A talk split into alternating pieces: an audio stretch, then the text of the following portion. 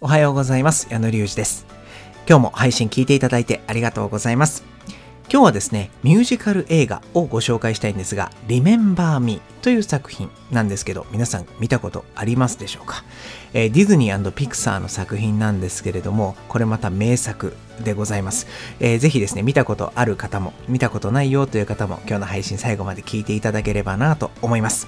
えー、今日もよろしくお願いします。矢野隆二の演劇ミュージカルチャンネル。この放送は演劇メディアオーディエンスのスポンサーでお送りいたします。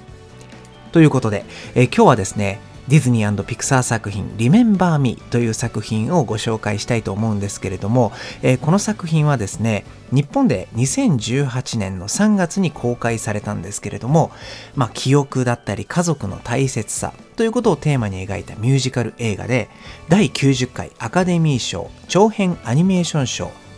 主題歌賞をダブル受賞しまして、日本では UNEXT2018 年7月度の最新映画ランキングで1位を記録しています。まあ、内容としてはですね、やっぱりこう、人間って2回死ぬっていう言葉を聞いたことないですか？これ1度目は肉体が死んだ時、そして2度目はみんなに忘れ去られて魂が死んだ時、なんてことを言われてるんですけれども、まあ、まさにね、それを描いた作品になっています。これを見るとね結構亡くなった家族のこととかその仲間のこととかねそういう思い出したりとかちょっと考える、うん、一つのきっかけになる作品なのかなと思ってちょっと見どころなども合わせてお伝えしていきます。まずあらすじとしてはですねこれメキシコのお祭りの死者の日をモチーフにしていて主人公のミゲルという少年が死者の国を冒険する話なんですね。でこの死者の日っていうのは日本のお盆に近いんですけどちょっとこう花を飾ったりとかパレードをしたりといってどちらかというとこう亡くなった方を明るくね迎えるという日なんですよね。そう。でこの主人公のミゲルはミュージシャンになりたいっていう夢を持ちながらでもしかし家族からは音楽を禁じられているという少年なんですね。で、えー、そのミゲルの先祖に天才ミュージシャンがいましてデラクレスっていう人なんですけどその人のお墓があってそこからねギターを盗んでしまうんですねある日。そこでそれをきっかけに死者の国へとミゲルが迷い込んでしまいます。そしてミゲルはやっぱり元の世界に戻って音楽を続けることを家族に許してもらうために、えー、骸骨の友達途中でヘクターという友達ができるんですけれどもそのヘクターと一緒にデラクレス先祖のデラクレスを探すことになります。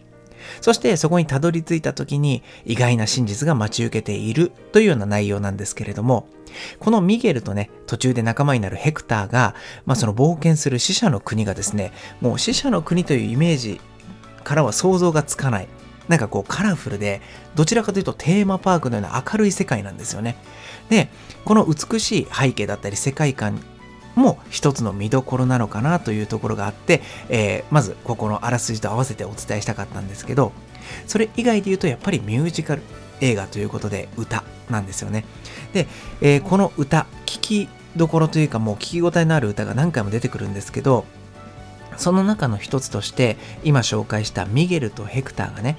えー、そのデラクレスを探すためにある日歌のコンテストに出場するんですけど、そこで、えー、うんぽころこという、えー、軽快な歌をね、2人で歌うシーンがあるんですけど、そこはね、かなり見どころというか、2人がこう、なんだろう、心を通わせる瞬間が見られるので、えー、そこはね、一つあのチェックしていただきたいポイントで、これがね、動画があったので、ちょっとその一部分だけなんですけど、あの、ちょっとこんな世界観かというのを確認したい方のために概要欄にリンク貼り付けておきますね。もし、あの、途中だけでもいいから見たいという人はそこから見てみてください。で、このヘクターがなぜこう手伝ってくれるかっていうのはやっぱりこう途中でね条件を出すんですね。あのやっぱりヘクターには会いたい家族、まあ一目会いたい死者の日に会いたい家族がいて死者の国では生きている時の自分のことを覚えている人がいなくなると骸骨の姿もろとも。まあ骸骨の姿なんですよ。死者の世界では。その姿もろとも消えてしまって2度目の死ということになり死者の日に家族に会いに行くこともできなくなってしまうんですね。そしてそれを防ぐ方法が2つ。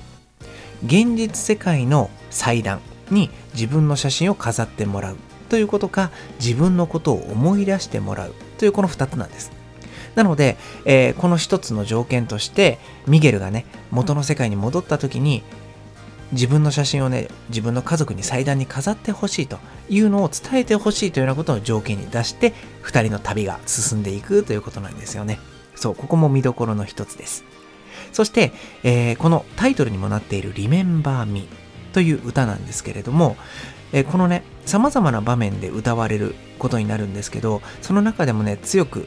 おすすめしたいのが、まあ、あの、印象に残るということで、ミゲルがひいおばあちゃんのママココに歌うリメンバーミーなんですよね。これあの死者の国でママココの記憶から消えかけている家族を思った、えー、歌ったものなんですけれども、まあ、このママココ、ひいおばあちゃんということでかなり高齢なんですけど、普段はね、本当に全然何を言っても話しかけても反応がないんです。でも、えー、そんなママココに、こう、ミゲルが思いを込めてね、こう涙を浮かべながらこの Remember Me を歌うというシーンがあるんですけど、ぜひね、ここはちあの見ていただきたいなと思います。やっぱりこう家族の絆とか大切さっていうのがこの作品に込められているところの一つのこう集大成的なところなので、そこはあの、見ていただけたら何かしらこう心にね、響くものがあるのじゃないかなと思います。そして、えー、このミゲルの声優さんが、えー、石橋ヒーローくんともね、石橋ヒーローさん、現在16歳なんですけれども、このね、2018年公開された時とかレコーディングした時って多分13歳とか14歳なんですけど、本当にね、歌声が美しくて、透き通ってるというか、もう本当にね、もう上手いという言葉では表しきれないような歌声なので、そこにね、本当にチェックしてほしいなと思いました。はい。そして、やっぱりね、その映像の綺麗さだったりとか、音楽の素敵さとか、もういろんなものも含めて一度ね見ていただきたいなと思う作品「Remember Me」という作品なんですけれどもこれねちょっと豆知識的なところであの現代アメリカとかそういったところで放送された時まあ上映された時の現代がココだったんですね Remember Me って英語のタイトルなのにあの現代はね実は COCO ココなんですってそう。これにはいろんな理由があるそうなんですけれども、このココはね、その、ひいおばあちゃん、さっきご紹介したひいおばあちゃんのママココのココなんじゃないか、なんてことも言われていたりするんですけど、そう、そういったところもね、えー、頭に置きながら見ていただくと、まあ、ちょっとこう、また違った見方というか、より一層深く見られるのかなと思ったので、まあ、あの、一度見たことある人はそれを考えながらもう一回見ていただくのもいいかなと思いました。